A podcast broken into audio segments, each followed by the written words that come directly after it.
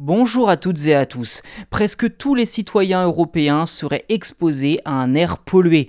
Une récente étude financée par l'Union européenne met en lumière l'ampleur de la pollution atmosphérique, responsable de plus de 400 000 décès chaque année et qui s'avère très préoccupante. Grâce à l'agrégation de données provenant de plus de 1000 stations météo, le journal The Guardian a révélé que 98% des habitants du continent vivent dans des zones où les niveaux de pollution par les particules fines dépassent les seuil fixé par l'Organisation mondiale de la santé.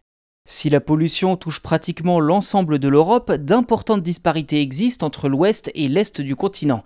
Parmi tous les pays touchés, c'est la Macédoine du Nord qui souffre le plus de cette situation, avec des concentrations de particules fines quatre fois supérieures aux normes de l'OMS.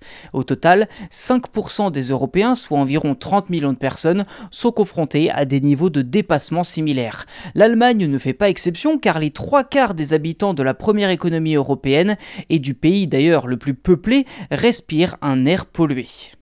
L'étude de l'Union européenne souligne également les inégalités socio-économiques en matière d'exposition à la pollution. Les pays les plus touchés sont généralement ceux dont le revenu moyen est le plus bas, sans compter que l'Union européenne est sous pression pour réduire la pollution causée par les particules fines.